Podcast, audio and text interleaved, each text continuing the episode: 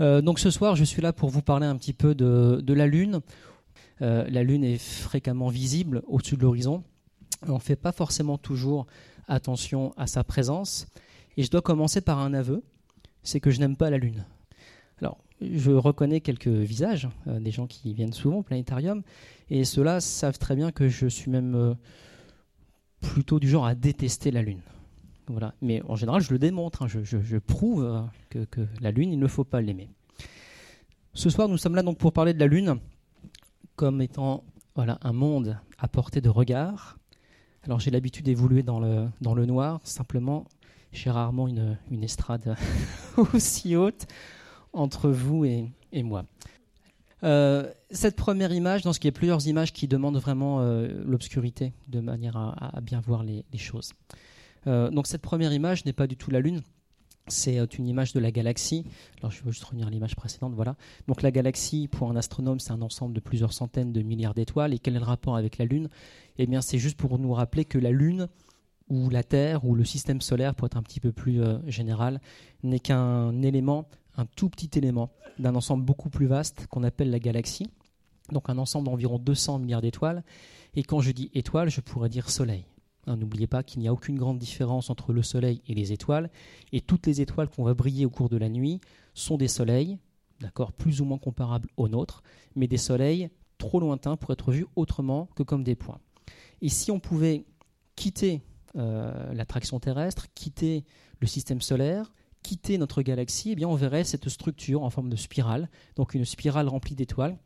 Et la question euh, qui peut euh, venir à l'esprit, c'est mais où sommes-nous? Où se trouve le Soleil? Où sont ces planètes? Où est la Lune? Parmi euh, cet ensemble de plusieurs milliards d'étoiles Eh bien, au risque de vous décevoir, ne pensez pas être au centre. Nous sommes euh, vraiment en banlieue, en périphérie.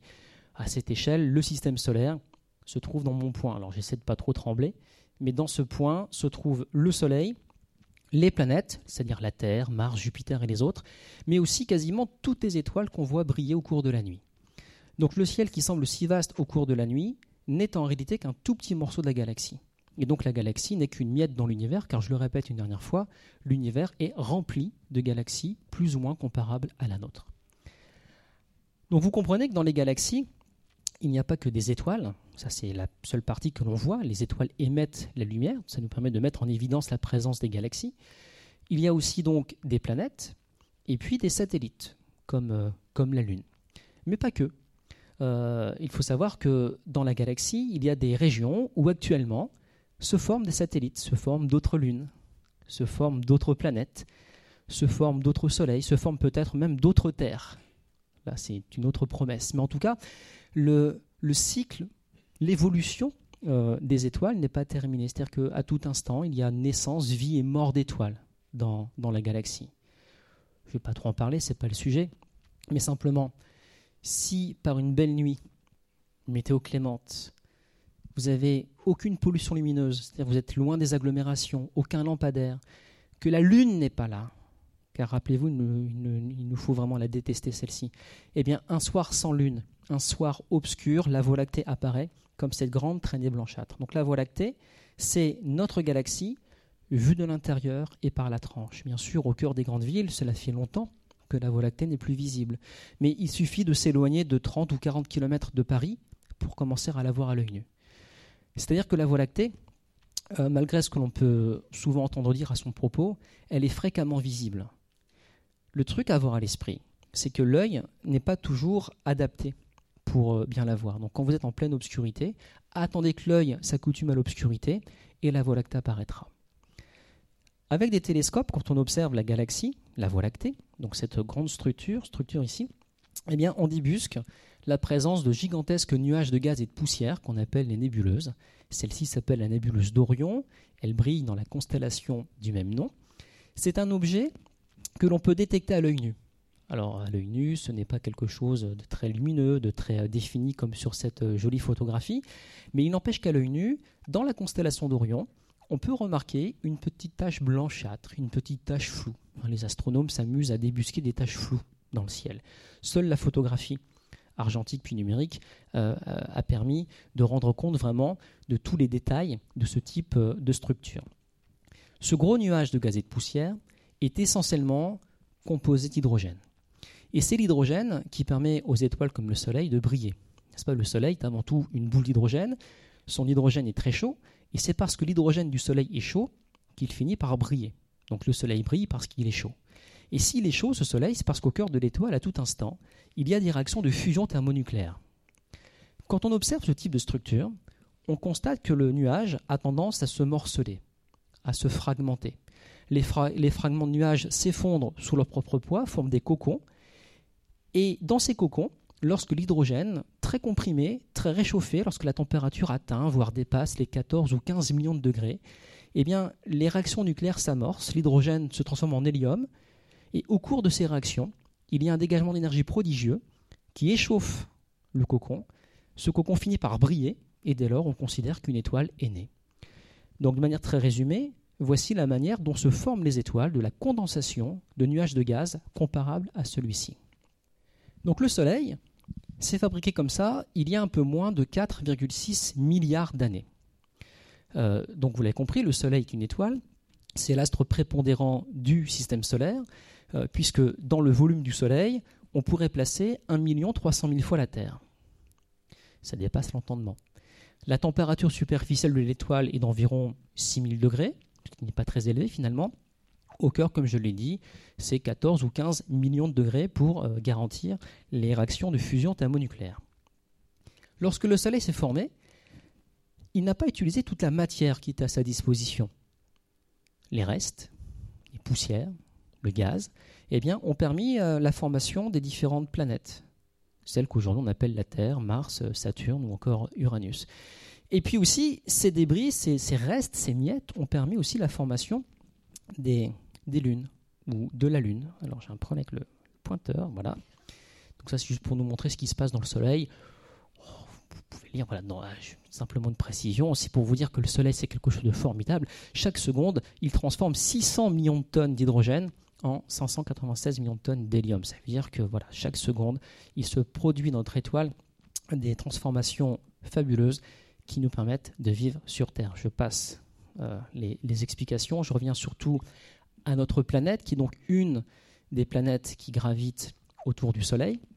La planète Terre, euh, celle qu'on appelle aussi la planète bleue. Vous savez pourquoi? C'est une planète qui n'est pas la seule à avoir de l'eau à sa surface. Par contre, à notre connaissance, c'est la seule planète où l'eau est présente dans ces trois états depuis extrêmement longtemps. Mais l'eau est un élément abondant dans le système solaire. On en trouve quasiment partout. Un tout petit peu sur la Lune, pas beaucoup, on en reparlera. Mais de l'eau, par exemple, à la surface de Mars ou même dans le sous-sol martien, on en trouve abondamment. Par exemple, dans son jardin, si on observe la planète Mars au télescope, on peut euh, voir assez facilement les calottes polaires qui se trouvent euh, au niveau de ses pôles. Donc des calottes en grande partie constituées euh, de glace d'eau. Donc l'eau sur Terre est un élément vraiment abondant, c'est une planète pleine de vie.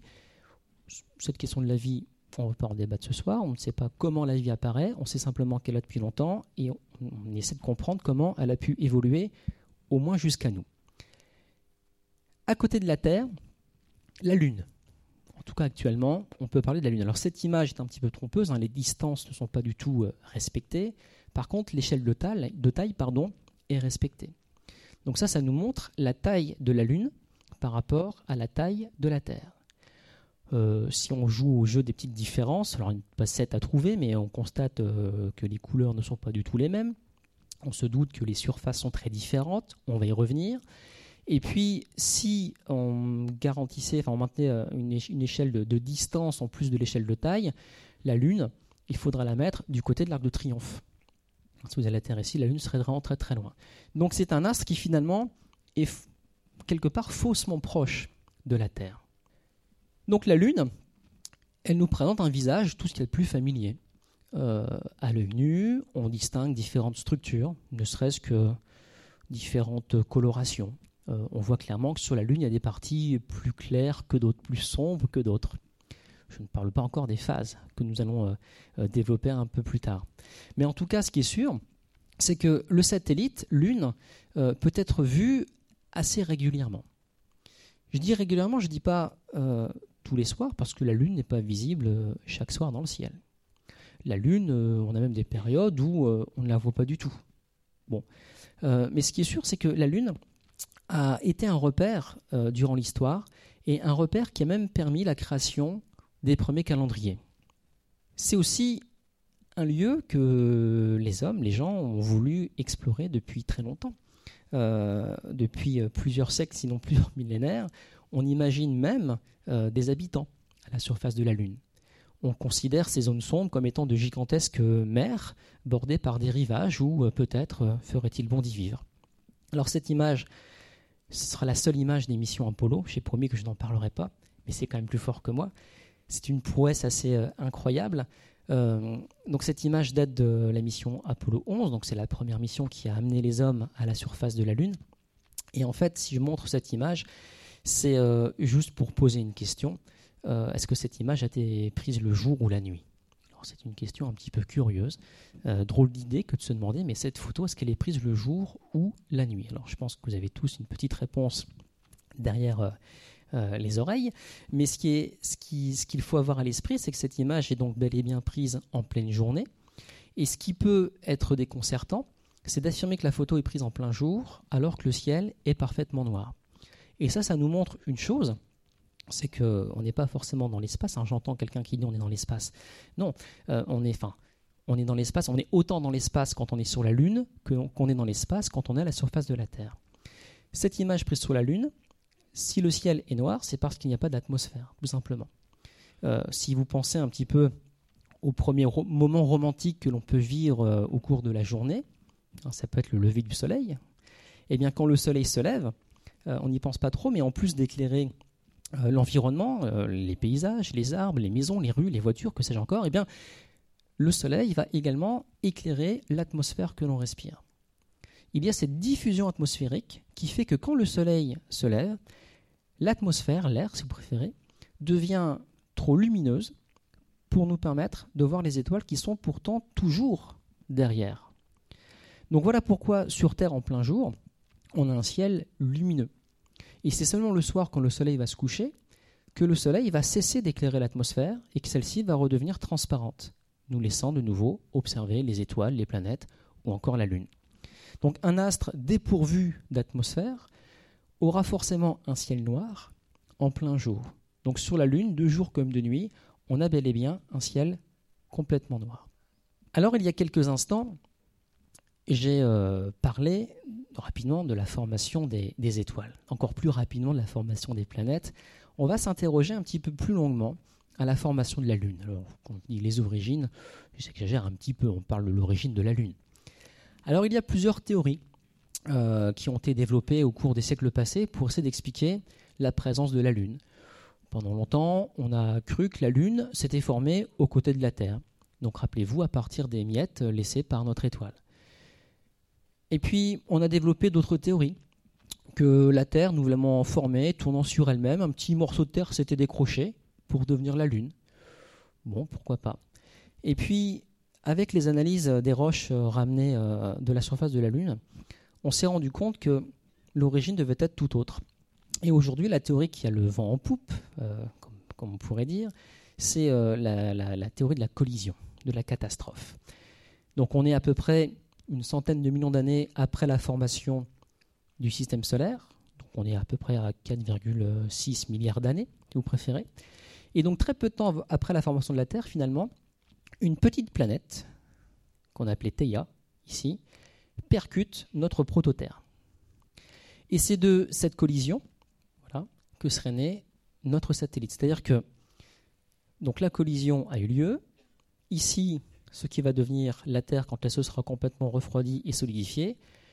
Autour, imaginez comme un anneau de matière, un peu comme celui qui entoure Saturne. Et puis ces débris qui s'agglomèrent les uns aux autres progressivement et qui, en quelques dizaines de millions d'années, forment notre satellite. Voilà à peu près le déroulé. Donc ça, c'est la théorie qui actuellement explique le mieux la présence de la Lune. Peut-être que je prends le temps d'en parler tout à l'heure, mais euh, on pense que si la vie a pu euh, apparaître et rester longtemps sur Terre, c'est sûrement parce que la Lune euh, était à côté de la Terre et qu'elle a stabilisé les oscillations de son axe de rotation. Ça, j'en parlerai un peu tout à l'heure.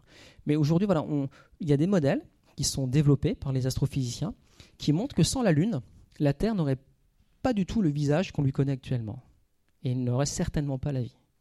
Donc ça, ça nous montre que la Lune, même si je ne l'aime pas, euh, elle a eu quand même euh, un, rôle à jouer finalement dans, euh, dans ce qui se passe ce soir, par exemple. Alors voilà une modélisation de ce que j'évoquais précédemment. Donc ça, c'est tout de suite moins, moins joli, moins glamour. Donc ça, c'est une modélisation scientifique. Vous avez la petite planète qui se balade sur son orbite qu'elle partage avec la Terre. Ça, c'est le Soleil. Le bleu, c'est la Terre. La collision et les débris qui donnent naissance à la Lune. Donc les scientifiques, quand ils développent une théorie, bah pour l'expliquer, cette théorie, ils la mettent en image. Donc voilà, ça c'est la mise en image d'une théorie, la théorie de la collision, qui nous permet d'expliquer euh, l'origine de la Lune. Ça a l'air de vous fasciner. Alors comme chacun le sait, quand on observe la Lune dans une paire de jumelles, ou mieux dans un petit télescope, on va commencer à rapprocher le regard. Et là, on va commencer à distinguer euh, certaines formations géologiques à sa surface. Alors je ne vais pas passer la conférence à vous parler des chaînes de montagnes, des cratères, des mers. Je voulais faire ça au départ. Et il y a dix jours, je suis allé voir un copain qui donnait une conférence sur euh, la géologie martienne, euh, lunaire. Pardon.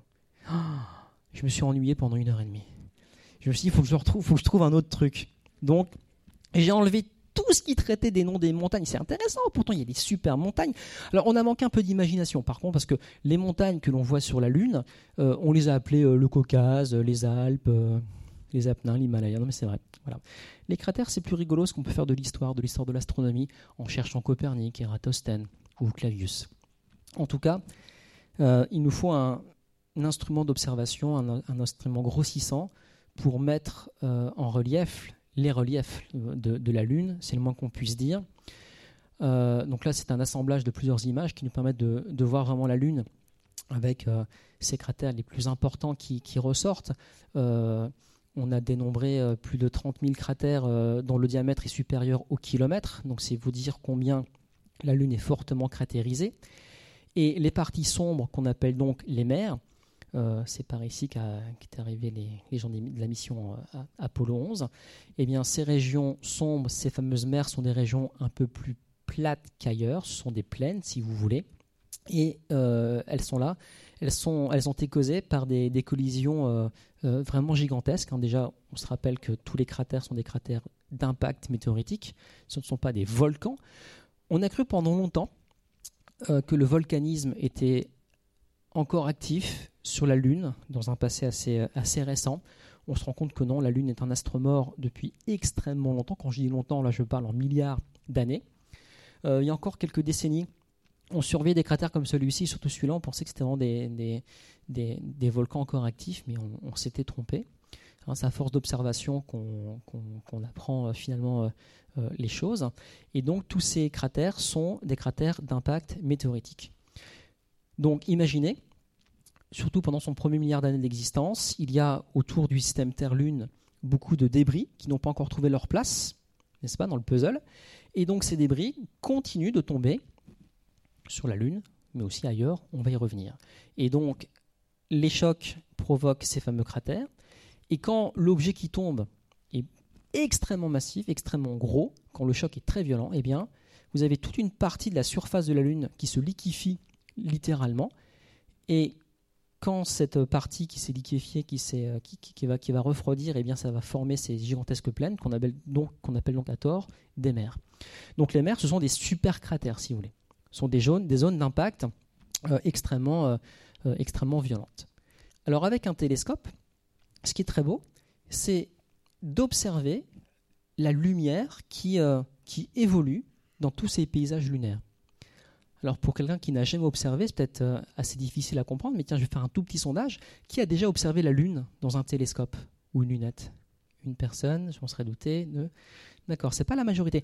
Alors je vous rappelle qu'au Palais de la Découverte, quand le temps le permet, en hiver, surtout quand il fait nuit assez tôt, eh bien, il nous arrive de sortir une lunette astronomique devant les marches du palais.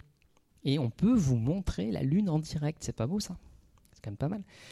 Et donc, ce que je voulais vous dire, c'est qu'en l'espace de quelques minutes d'observation seulement, on peut voir euh, les ombres évoluer dans le fond des cratères. C'est-à-dire que vous avez des, levées de soleil ou des couchers de soleil euh, qui s'offrent à vous simplement avec une petite lunette euh, qui coûte une centaine d'euros Et c'est une observation qui est parfaitement envisageable au cœur d'une ville comme Paris.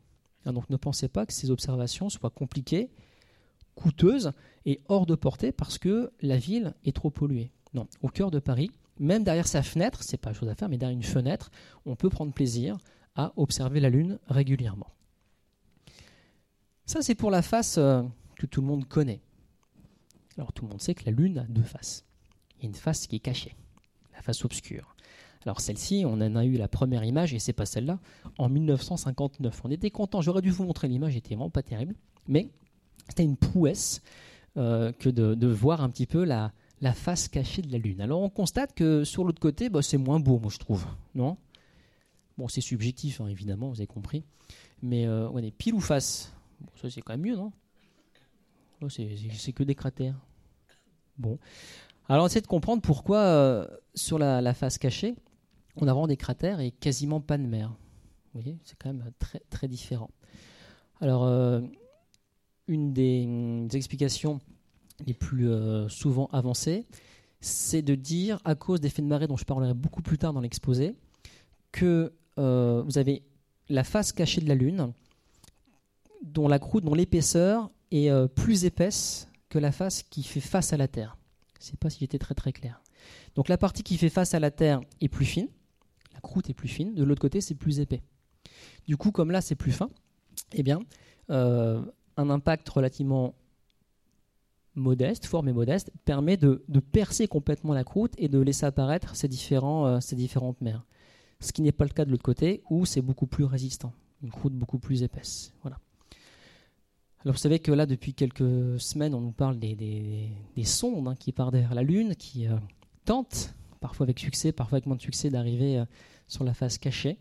Euh, ce sera peut-être un nouveau défi à relever dans quelques années, quand les gens retourneront sur la Lune, que de planter le drapeau euh, côté, obscur. Alors, la chute de ces corps, comme je vous le disais, n'est pas propre qu'à la Lune. Aujourd'hui encore, le bombardement continue, et quand la nuit vous observez une étoile filante, eh bien, vous êtes en train d'observer quelque chose qui veut tomber sur Terre. Les étoiles filantes ne sont pas des étoiles qui se décrochent du ciel. Ça, pendant longtemps, on a cru que la nuit, les, la nuit, les étoiles se décrochaient et tombaient sur Terre. Ce n'est pas ça. Les étoiles filantes, ce sont pour la plupart des cas des poussières, des cailloux qui veulent tomber sur Terre. Et qui, en s'échauffant par frottement contre l'atmosphère, eh vont partiellement ou totalement se désintégrer, illuminer une partie euh, de l'air et devenir ce qu'on appelle improprement une étoile filante. Donc si je résume, l'étoile filante, ce n'est pas une étoile qui se décroche du ciel, c'est une poussière qui grille dans l'air.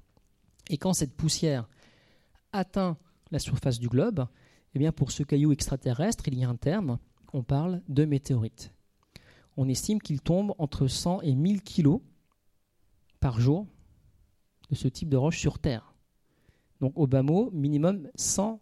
Euh, non, j'ai dit kilos Non, c'est la fatigue tonnes. Pardon. 100 tonnes par jour. Je ne me trompe pas, hein, j'ai un collègue dans la salle, il peut, confirmer. Donc 100 tonnes par jour de cailloux, des petits cailloux. Pas en, une fois, imaginez un caillou de 100 tonnes. Euh, ça nous ferait, peut-être ça hein, sur la cathédrale. On n'a pas cherché. Euh, il en tombe donc tous les jours de ces fameuses euh, météorites. Euh, et jusqu'à preuve du contraire, on n'a jamais répertorié d'accident corporel. C'est incroyable quand même. Hein. Alors on a vu des dégâts, hein, une voiture transpercée en 1994, une maison euh, transpercée euh, du côté de Charleville-Mézières il y a quelques années. mais bon, une vache il n'y a pas très longtemps. En Inde, bon, elle était sacrée, donc peut-être une histoire à raconter, mais une vache qui effectivement était blessée, enfin tuée par la chute d'un corps. sur Terre, donc les, gros morceaux ont quand même fait des dégâts. Hein il y a quelques cratères d'impact. Alors évidemment, les cratères d'impact que l'on trouve sur Terre sont rares, rares parce que l'érosion fait son travail. C'est-à-dire que en l'espace de quelques siècles, quelques millénaires plutôt, en l'espace de temps géologique, un cratère comme celui qu'on trouve ici aux États-Unis, le fameux Meteor cratère qui mesure un peu moins d'un kilomètre de diamètre, eh bien, ce cratère va être effacé par le vent, par les pluies, par les tornades, par euh, l'activité humaine aussi. La Lune ne connaît pas ce genre de désagrément. Et donc sur la Lune, euh, le moindre cratère d'impact reste à la surface pendant extrêmement longtemps. On a tous l'image en tête des, pas de Neil Armstrong sur la Lune, qui reste là, demeure, euh, tant que personne ne vient souffler dessus. Donc, voilà, donc quand on se promène dans cette région des États-Unis, alors on est en pleine réserve indienne évidemment, donc on, peut ramasser, on peut trouver des, débris hein, de, la météorite, des, petites particules du, météore qui a littéralement explosé. Et puis, euh, toutes les routes sont gardées par des Indiens. Euh, on vous pèse les cailloux, vous payez quelques dollars et vous repartez avec vos morceaux de météorite. Personne n'a fait ça là-bas? Non? Ça, c'est un truc à faire. Hein. Euh, alors, toucher des météorites, ça, c'est quelque chose d'assez fabuleux. si vous venez au Palais des Découvertes, par exemple, on peut toucher des météorites, et mieux, enfin mieux, on peut toucher des météorites qui ont des origines tout à fait incroyable. On peut toucher des météorites qui viennent de la Lune. On peut toucher un morceau de Lune, c'est unique. Hein. Ça a été installé il y a quelques semaines, donc profitez-en avant qu'on nous la vole. Donc, vous voyez, parce que c'est sans libre essai, puisqu'on peut y toucher. Donc, on peut toucher la Lune et on peut toucher un morceau de Mars. C'est quand même incroyable. Juste là, derrière les murs.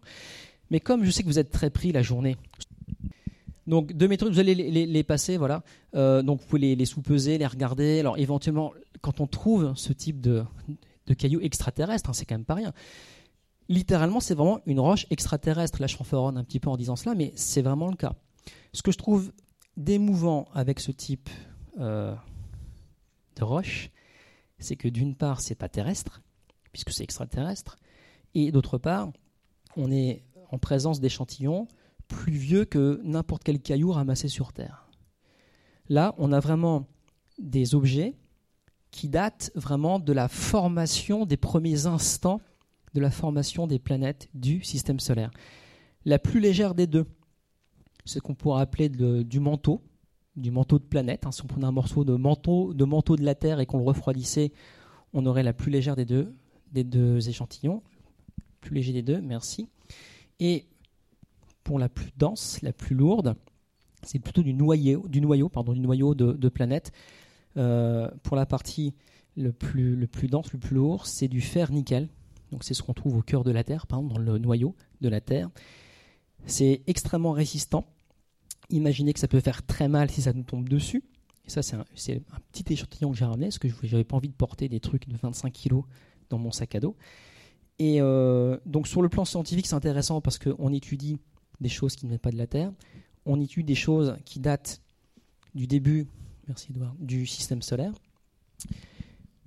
Alors, ça n'a pas une très grande valeur marchande. Des petits morceaux comme ça, c'est quelques centaines d'euros. Je préfère vous le dire avant d'avoir la question. Voilà. Par contre, les météorites, on en trouve de nombreuses toutes petites, pas chères. Quelques euros, quelques dizaines d'euros, quelques centaines d'euros pour celles-ci. Par contre, dès qu'elles gagnent en taille, là, les prix flambent considérablement. Voilà, j'en connais quelques-uns qui en vendent actuellement des gros échantillons à peu près à 200, 300 000 euros. C'est un marché de niche, mais il y a des clients comme pour tout, évidemment. Euh, les parties métalliques sont très résistantes et donc on peut en faire des bijoux. Moi, j'ai une alliance, je ne l'ai pas aujourd'hui, mais mon alliance, elle est faite en météorite. Voilà, on peut en faire, euh, on peut détourner un petit peu le, matériau.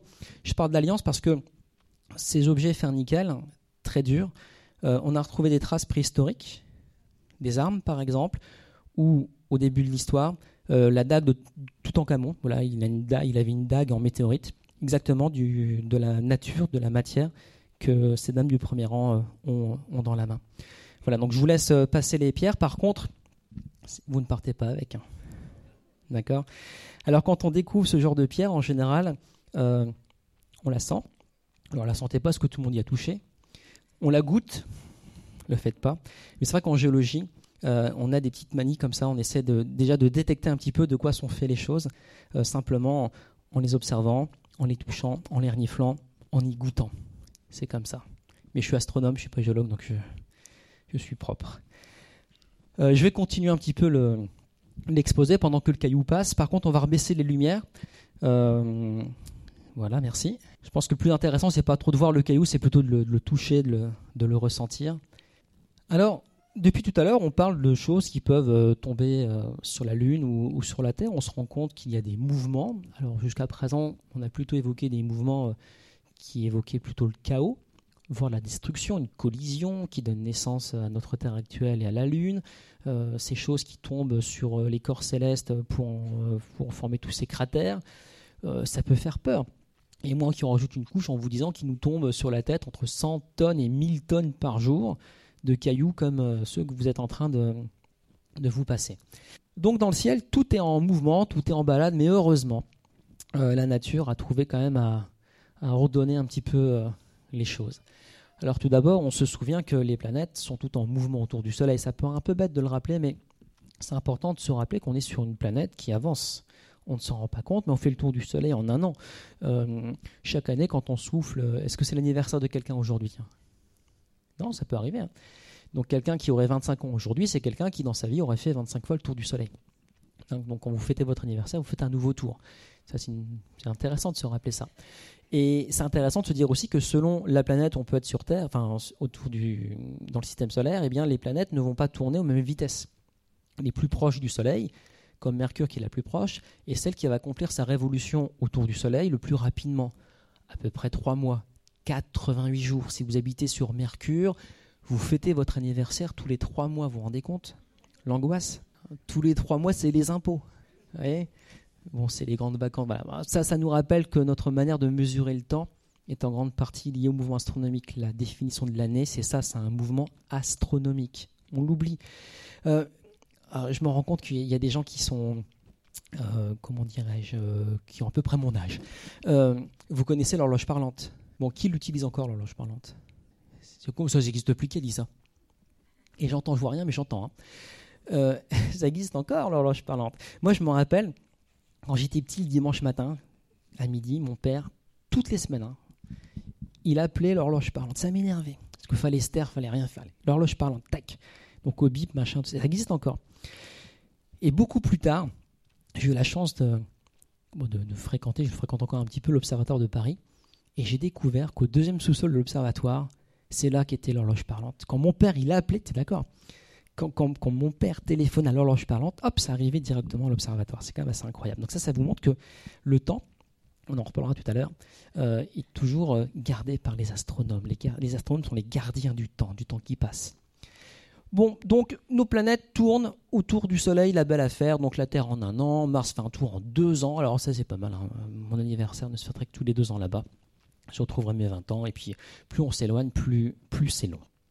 Alors le premier à dire clairement, enfin clairement, à dire en tout cas que les planètes tournent autour du Soleil, vous le reconnaissez peut-être, c'est Nicolas Copernic. Il écrit ça. L'histoire raconte que c'est sur son lit de mort, c'est pas tout à fait juste, mais bon, en 1543, il publie son ouvrage où il traite vraiment des mouvements des corps et il expose que les planètes tournent autour du Soleil et pas le contraire. Pendant longtemps, longtemps, longtemps, on pensait que, tout était centré sur la Terre. C'est le, géocentrisme qui était devenu parole d'évangile à partir des écrits de, Ptolémée euh, quand il a rédigé l'Almageste au IIe siècle de notre ère. Donc Copernic, lui, il dit clairement que les planètes tournent autour du Soleil aujourd'hui. Euh, en tout cas, aujourd'hui, pour l'instant, à ma connaissance, personne ne met ça en doute. La Terre tourne autour du Soleil. C'est bon ou pas? Parce qu'on lit de plus en plus souvent que la Terre est plate, que l'homme n'est jamais allé sur la Lune, qu'à la pleine Lune, il faut aller le coiffeur. Ah, c'est vrai? Et quand c'est la Lune descendante, les carottes poussent plus vite. Voilà. Hein, où est le vrai, où est le faux là-dedans? C'est rigolo quand même. Hein. Mais bon, jusqu'à preuve du contraire, Copernic, on va dire qu'il a raison. Alors peu importe que les choses tournent autour de la Terre ou autour du Soleil, euh, vu depuis la Terre, les conséquences sont à peu près les mêmes quand on observe attentivement. Tout à l'heure, je disais que quand on observait le ciel étoilé, si les conditions étaient hyper favorables, on voyait la Voie lactée. On voit des étoiles, on voit des constellations. Et puis on voit des planètes. Hum, ça, je ne l'ai pas dit, mais je vais le dire maintenant. Euh, ce soir-là, je pense qu'il fait beau. Ce soir, quand le soleil sera couché, la planète Mars sera visible à l'œil nu, là, au pied du Grand Palais. La plupart des planètes sont parfaitement visibles à l'œil nu dans les grandes villes. En plus, pour Mars, c'est facile, elle est brillante et sa teinte rouge-orangée est parfaitement perceptible à l'œil nu. Avec une paire de jumelles et un télescope, la couleur est évidente, mais à l'œil nu déjà, on se rend compte que Mars a une teinte. Si vous ne savez pas quoi faire cette nuit, pensez à moi. Et vers 3 heures du matin, eh bien, regardez apparaître Jupiter vers l'est. Jupiter sera un phare dans la nuit. À 3 heures du matin, c'est incontestablement le point le plus brillant du ciel.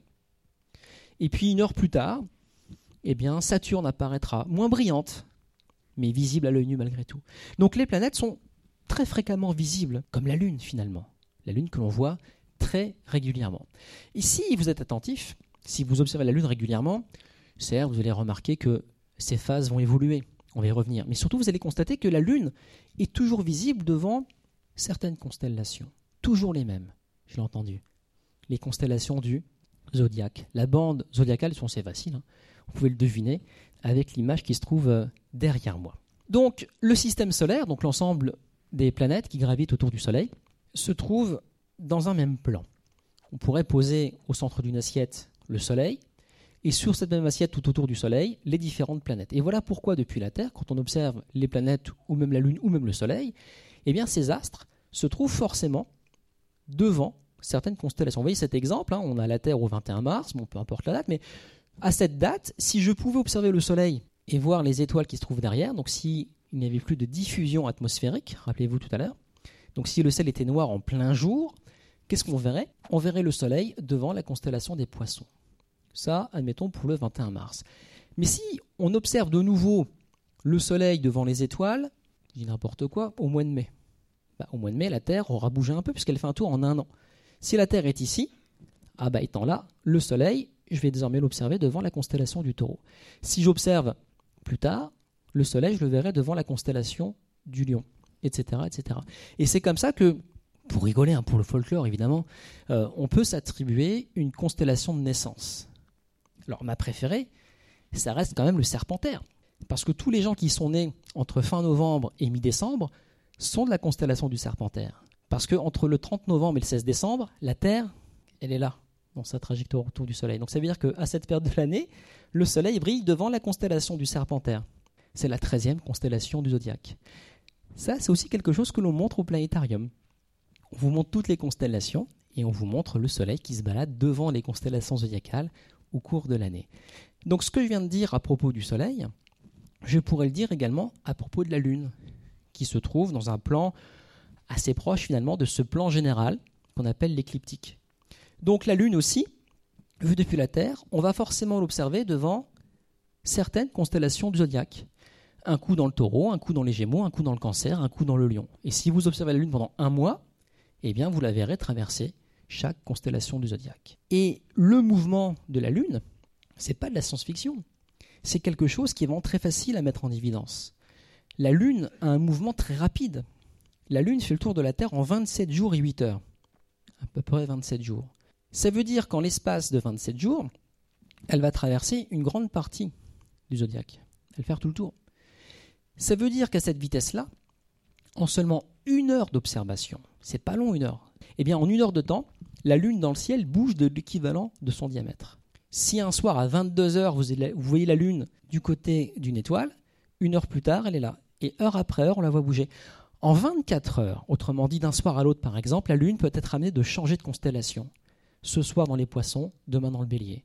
Puis deux jours dans le taureau, c'est un gros morceau. Deux jours dans les gémeaux, puis le cancer qu'elle va traverser en seulement quelques heures. Et puis un peu moins de 48 heures dans le lion, etc. Donc ça, c'est vraiment quelque chose de très facile à mettre en évidence. La Lune tourne autour de la Terre et on peut le voir à l'œil nu. En une heure, elle bouge de l'équivalent de son diamètre. Et là encore, c'est une observation que je vous invite à faire, même dans les rues de cette ville. vous l'avez compris, ma présentation de ce soir porte vraiment sur, sur nos regards à porter sur la Lune. Eh bien, sans télescope, voilà, regardez la Lune pérégriner comme ça au sein du zodiaque.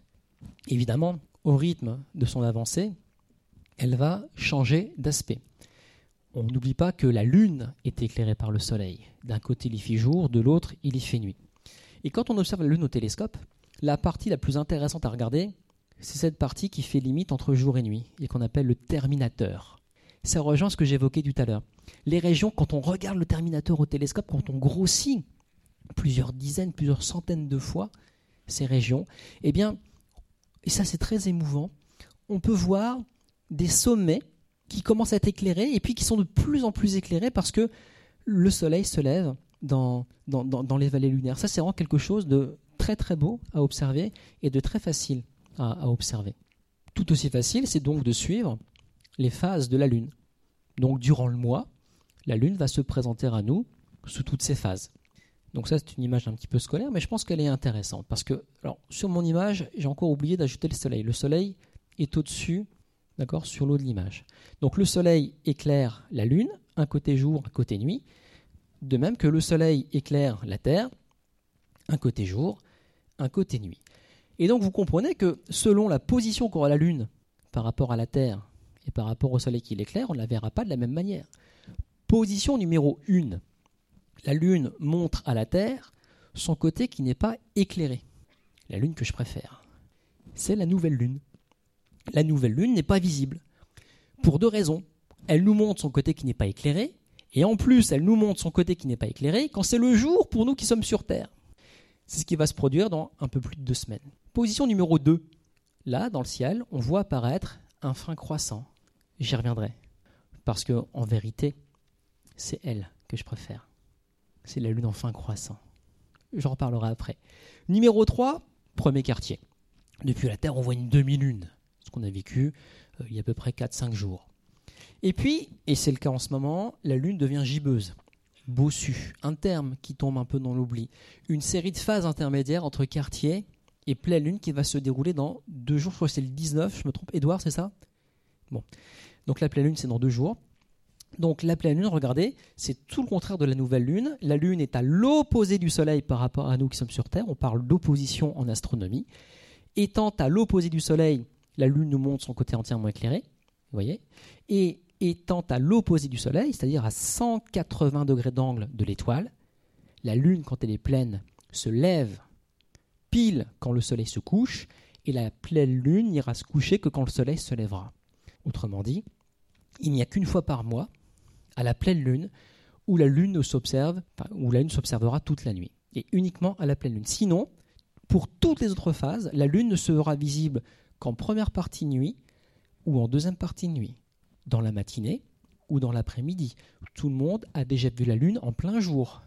C'est fréquent. Euh, j'insiste bien parce que trop souvent, on veut faire croire aux gens, et pire aux enfants, que la Lune ne serait visible que la nuit. Combien de livres vend-on au Palais des Découvertes? Où on peut lire ces absurdités Que la Lune n'est visible que la nuit, parce qu'elle aurait le pouvoir de chasser le Soleil. C'est pire, on pourrait faire comme ici et vendre des médaillons d'astrologie. On n'en est pas là. Euh, toujours est-il que ce cycle est extrêmement régulier.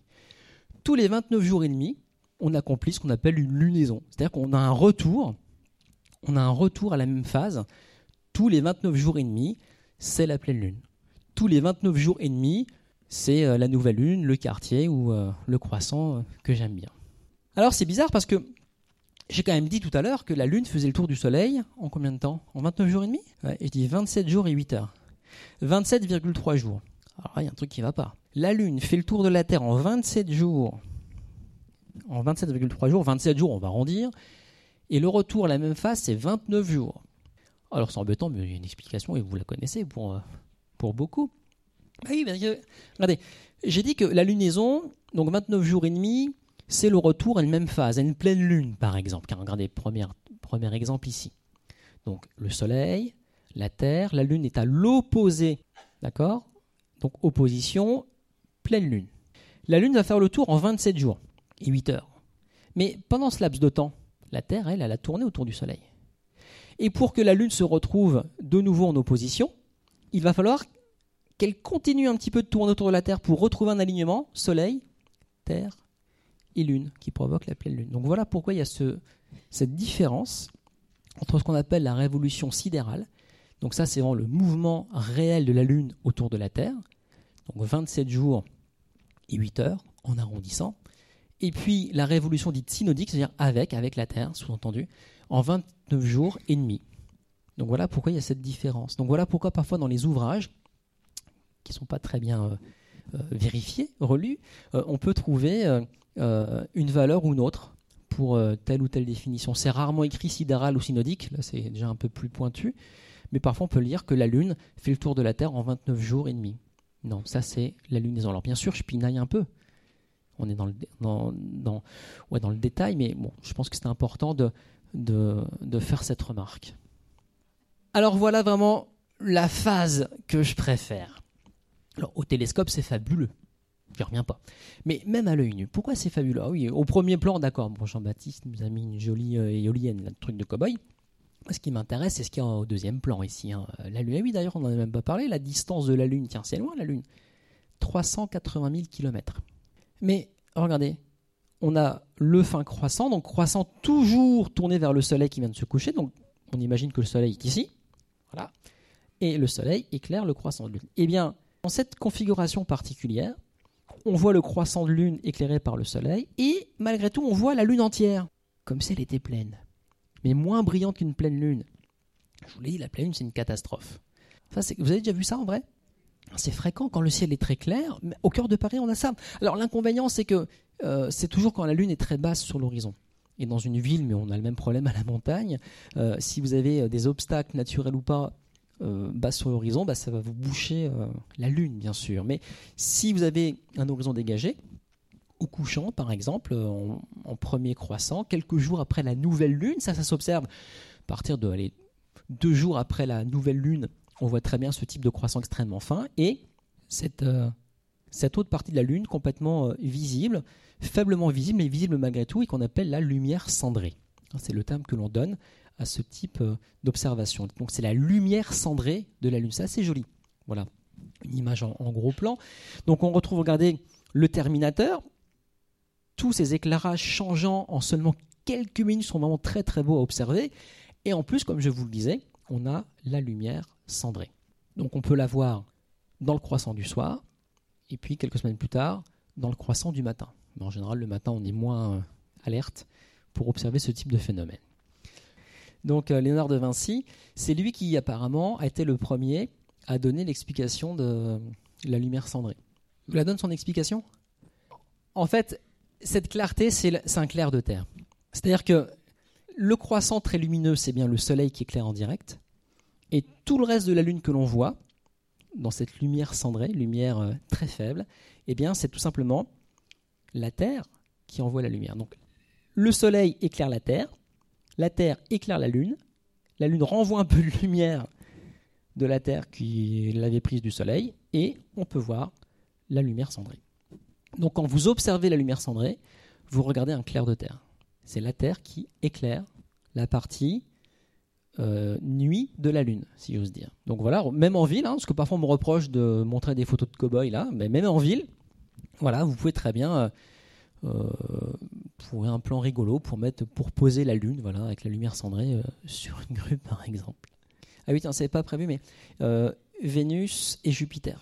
Voilà donc deux planètes visibles à l'œil nu régulièrement. Donc ça c'est une photo qui date de quelques années mais voilà souvent les planètes ont à peu près cette cet éclat par rapport à la lune si vous voulez ou par rapport aux étoiles qu'on voit derrière. Je dis bien derrière parce que imaginez toute la profondeur de cette image, tous les différents plans successifs euh, au premier plan, qu'est-ce qu'on a? Bah, La grue. Bah bah oui, c'est un plan euh, citadin. Deuxième plan, la Lune. Troisième plan, les planètes.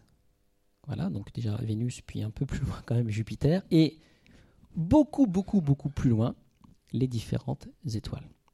Ça, ça vous permet de reparler un petit peu des échelles de distance. Hein. Vous savez qu'en astronomie, on n'exprime pas les distances en kilomètres, mais plutôt en années-lumière. Parce que l'année-lumière, c'est la distance que parcourt la lumière en un an à la vitesse de 300 000 km par seconde. Pour le faire très, brièvement, une année-lumière, ça vaut 10 000 milliards de kilomètres.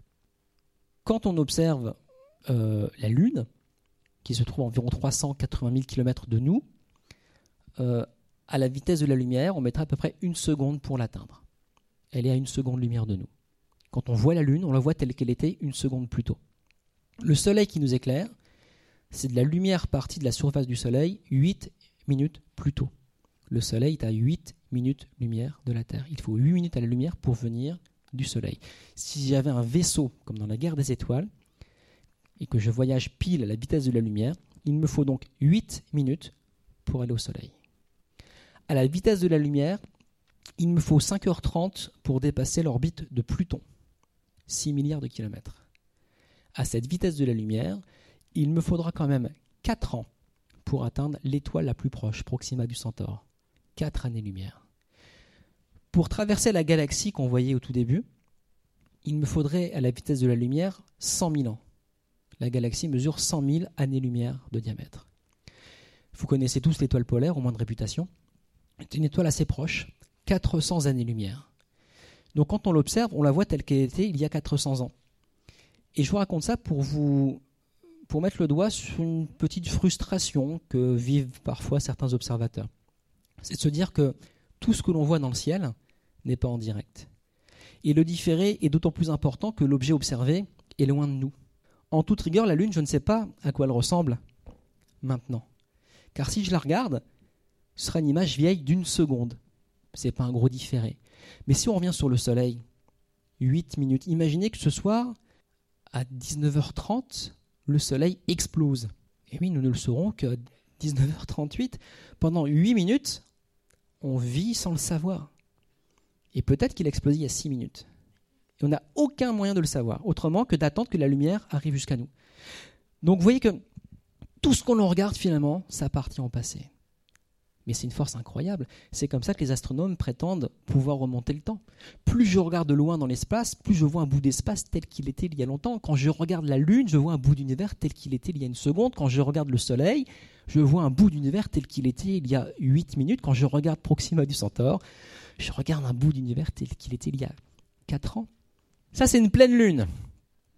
Alors ça, c'est un copain qui s'appelle Laurent Lavédère qui fait des super photos de la lune. Il a déjà été exposé ici d'ailleurs. Et donc euh, là, ça c'est pour montrer que la pleine lune brille comme un lampadaire. Il a raison, Laurent. Euh, la lune, quand elle est pleine, sa lueur masque au moins une étoile sur quatre dans le ciel. C'est pas négligeable. Donc voilà pourquoi les astronomes n'aiment pas beaucoup la lune. Attention, à l'observatoire dans les observatoires, on dispose d'instruments très performants qui nous permettent de bien voir le ciel malgré la présence de la pleine lune, mais il n'empêche qu'à la pleine lune, le ciel est moins sombre. Je n'ai pas peur de la pleine lune.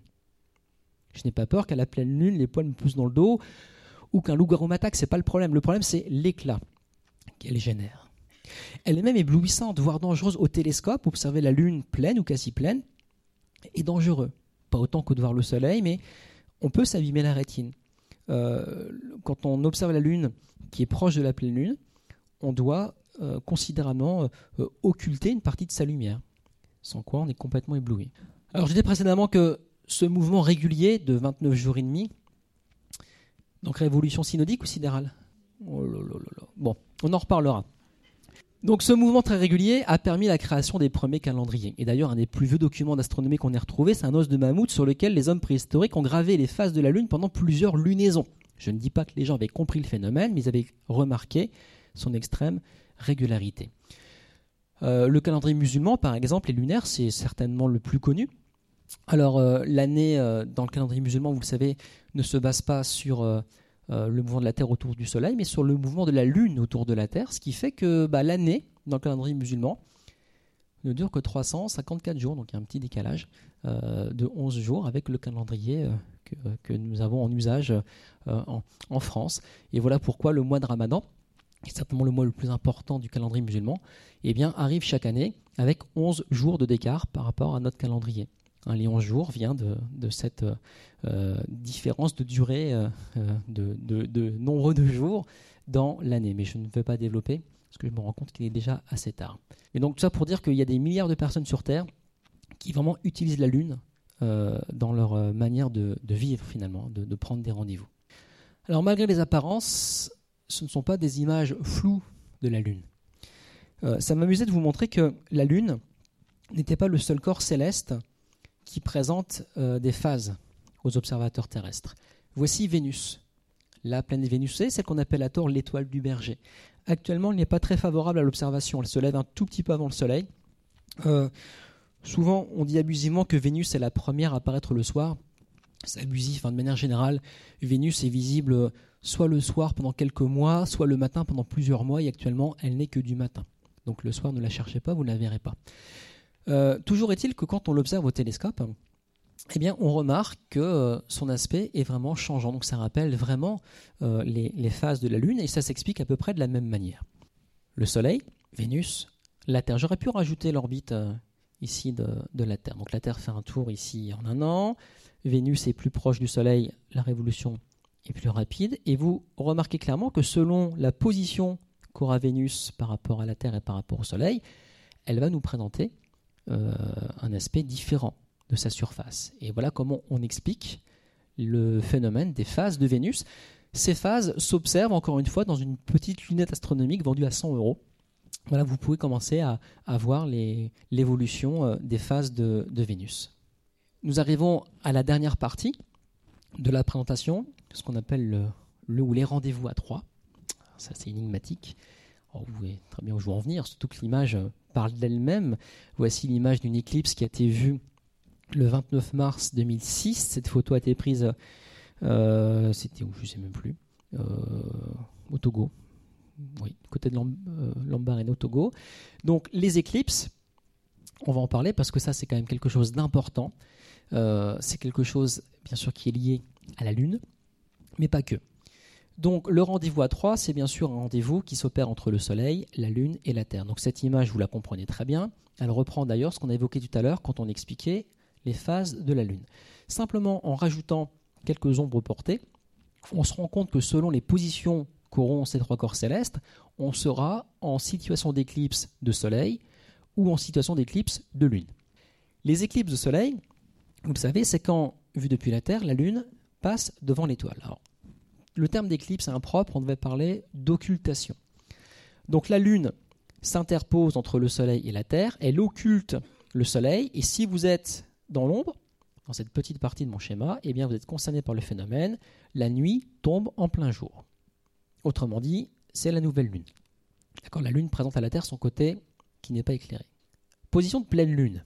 La Lune peut être amenée à traverser l'ombre de la Terre. Là, on peut parler vraiment d'éclipse. Elle passe dans l'ombre de la Terre.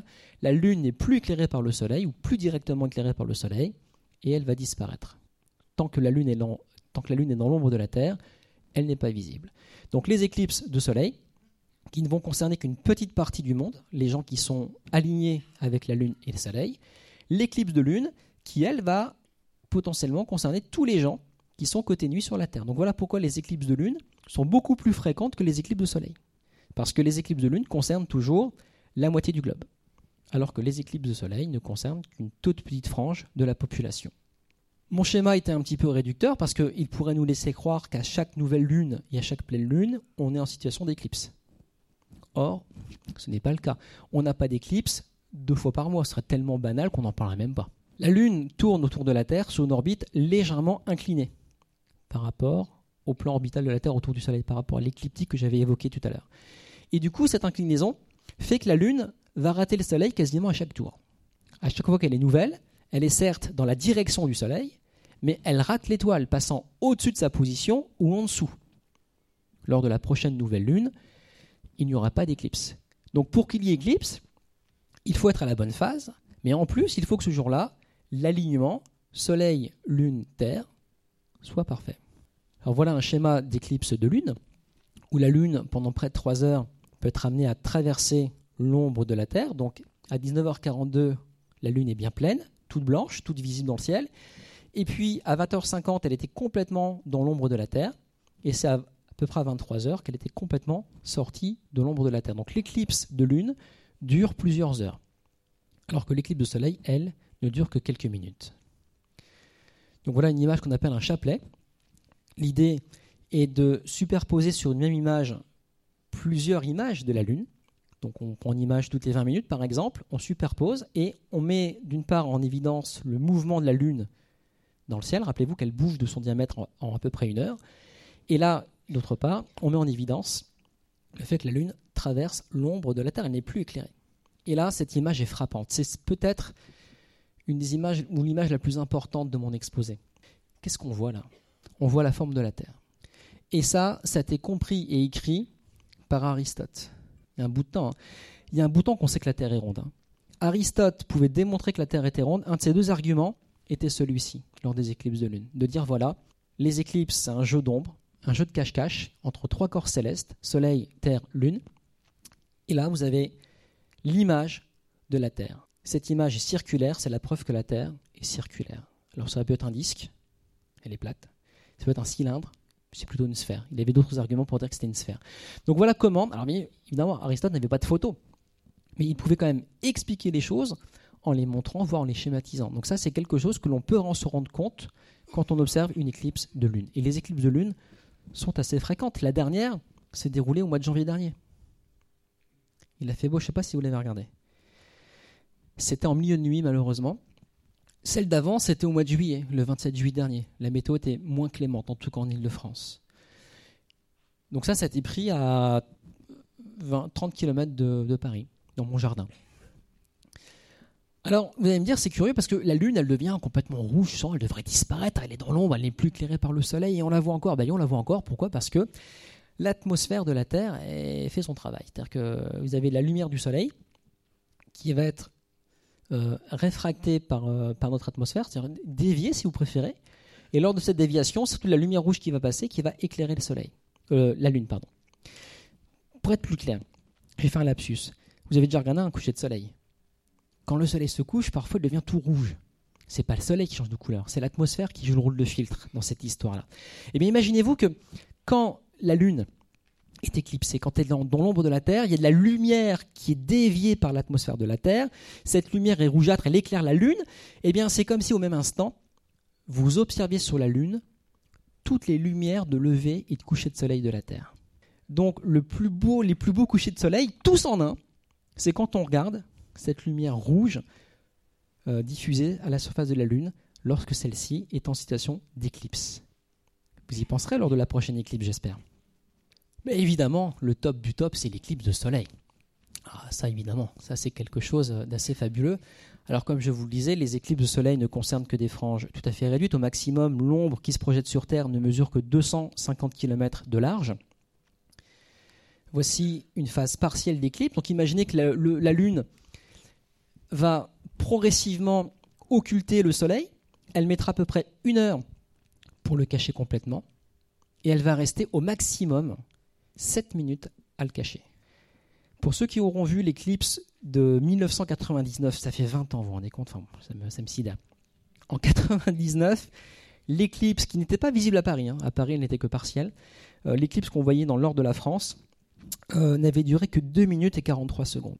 2 minutes 43 où la nuit tombait en plein jour, où la couronne solaire apparaissait. La couronne, cette, euh, cette blanchâtre, c'est la haute atmosphère du Soleil dont la température dépasse le million de degrés. On n'arrive pas à l'expliquer. On mesure, mais on n'arrive pas à expliquer pourquoi cette, atmosphère est si, euh, si chaude. Voici un autre chapelet.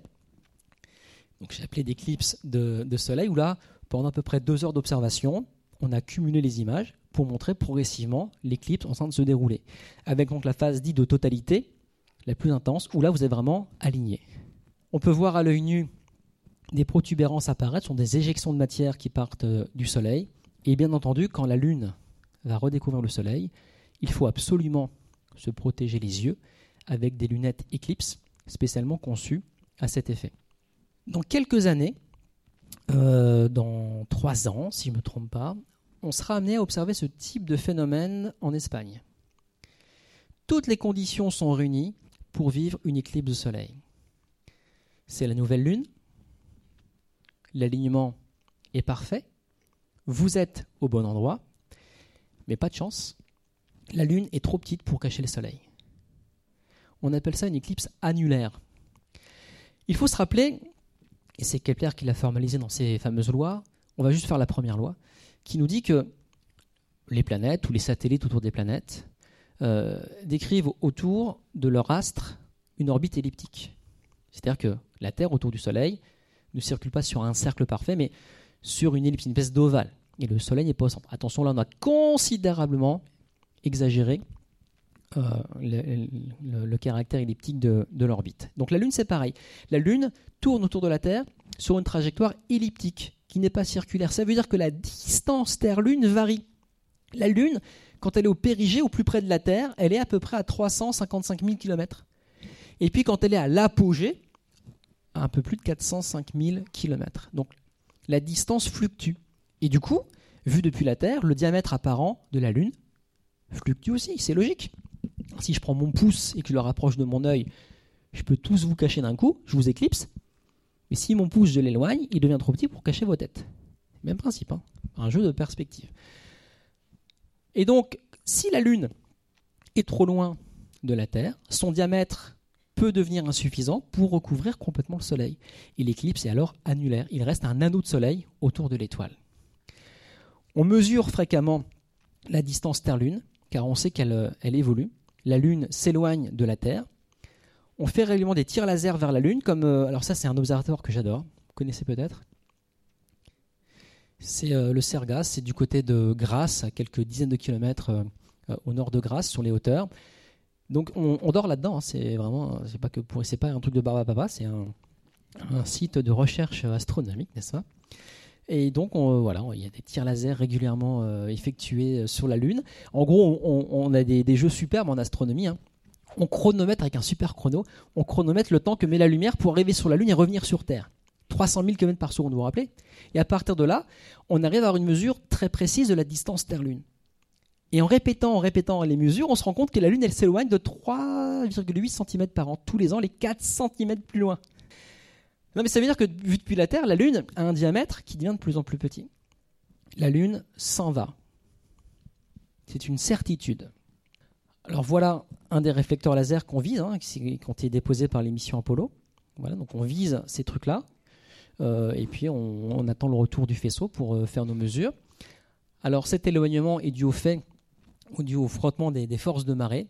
En gros, euh, les marées, euh, surtout océaniques, euh, ralentissent le mouvement de la Terre et la conséquence est que la Lune s'éloigne. Donc la Lune s'éloigne, en même temps la rotation ralentit, au point que depuis 40 ans, on a dû ajouter 30 secondes intercalaires à l'année. Vous avez peut-être qu'il y a des années, on rajoute une seconde à la fin de l'année. La dernière on a fait ça au jour de l'an entre 2016 et 2017. On a mis une seconde de plus en 2016 parce que la Terre ralentit. Alors attention, parce que ce phénomène n'explique pas le sentiment qu'on a parfois d'avoir une lune, une super lune dans le ciel, une lune très grosse. Vous avez déjà eu le sentiment d'avoir une lune gigantesque Eh bien, c'est une illusion. Et vous allez faire l'expérience. La prochaine fois que vous avez le sentiment que la lune est gigantesque, vous prenez votre pouce. Vous faites comme si vous alliez faire du stop, comme ça et vous faites une mesure angulaire. Vous faites un truc scientifique, une mesure angulaire. C'est scientifique ça. Donc prenez votre pouce, vous faites la mesure angulaire de la Lune avec votre pouce, et vous allez voir que la Lune, elle prend, elle fait euh, à peu près la taille de votre ongle, admettons, l'ongle du pouce. La Lune qui vous paraît très grosse. Et puis, plus tard, quelques jours, quelques semaines, plusieurs années après, peu importe. La Lune, vous la voyez, oh, elle est toute petite, dis donc. Vous prenez le même bras, le même pouce, le même œil, mesure. Et vous allez voir que la Lune fait la même taille. Alors pourquoi? C'est parce qu'en fait, la Lune, quand elle est basse sur l'horizon, inconsciemment, on la compare aux éléments du décor. Euh, euh, le clocher d'une église, un minaret, un bâtiment, une montagne, un arbre. Et donc voilà pourquoi elle nous paraît gigantesque. Mais je vous assure que la Lune, à l'œil nu, même si son diamètre, c'est vrai, euh, change au gré de ses positions, périgée, apogée, honnêtement, la différence est minime. Il faut vraiment avoir un œil hyper exercé pour se rendre compte si on est proche du périgée ou de l'apogée. Mais bon, au cours du mois, hein, la Lune passe euh, par euh, ces différentes positions. Donc c'est euh, là encore quelque chose d'assez régulier. Quasiment pour finir, j'insiste une fois encore que pour vivre l'éclipse, il faut vivre l'alignement Soleil-Lune, mais pas Terre. C'est l'alignement Soleil-Lune-Observateur.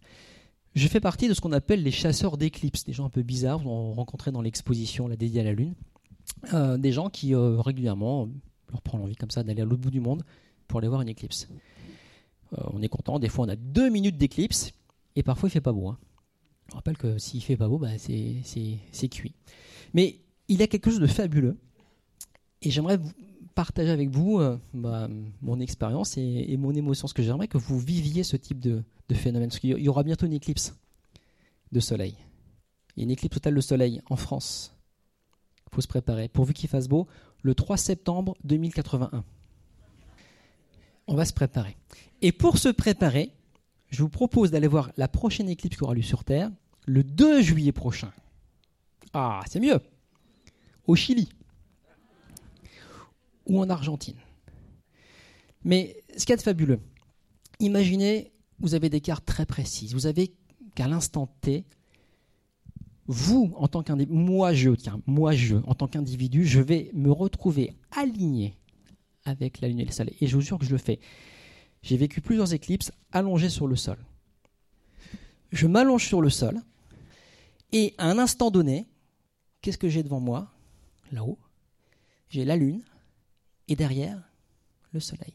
Et pendant une fraction de seconde, je sais que moi, Sébastien Fontaine, je suis moi seul aligné parfaitement aligné, ce que j'ai fait des calculs, avec le Soleil et la Lune, euh, pardon, avec le Soleil et la Lune, et que c'est ça le plus fort. Derrière moi, il y a tout le reste, toute la planète. Parce que je suis convaincu que je suis sur une planète sphérique. Et donc, si vous prêtez à ce drôle de jeu, je suis sûr que je le fais. Hein. Euh, ça, évidemment, ça, amuse toujours la galerie, c'est pour ça que je le fais aussi. Mais il n'empêche que vous pouvez vraiment vous trouver parfaitement aligné avec ces corps. Donc, si vous êtes amené à vivre prochainement une éclipse, bah, ayez au moins, le faites pas forcément, mais ayez au moins euh, cette, euh, cette attitude à l'esprit. Les parties de pénombre aussi sur mon schéma correspondent aux zones où les gens ne verront qu'une éclipse partielle, c'est-à-dire que vu de ce point, par exemple, la Lune ne cachera qu'une partie du Soleil. Dans les parties blanches, il ne se passe rien, c'est un jour normal. Ailleurs, les gens dorment. Voilà. En tout cas, il se passe encore moins de choses. Donc, prochaine éclipse annulaire dans quelques années en Espagne. Euh, celle-ci est aussi une éclipse annulaire qui a été aussi prise en Espagne en 2005.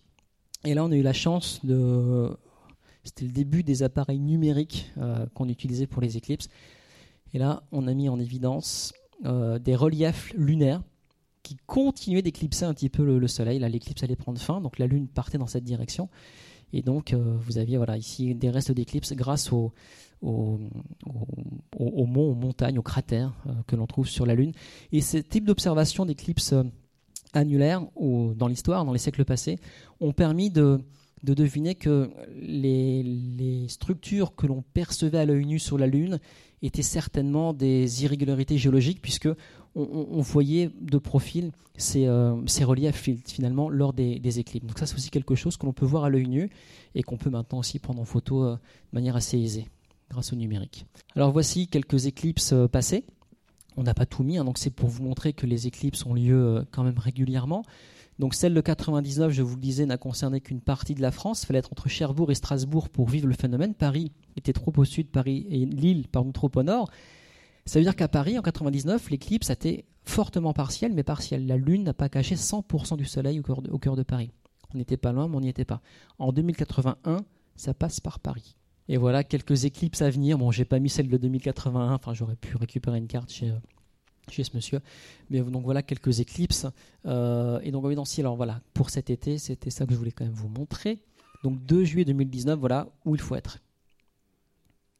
Donc c'est le 2 juillet, c'est ni le 1er ni le 3. D'accord? Et ce serait un petit peu bébête, bon restez poli, d'être dans le coin à cette période sans être sur la bande de totalité.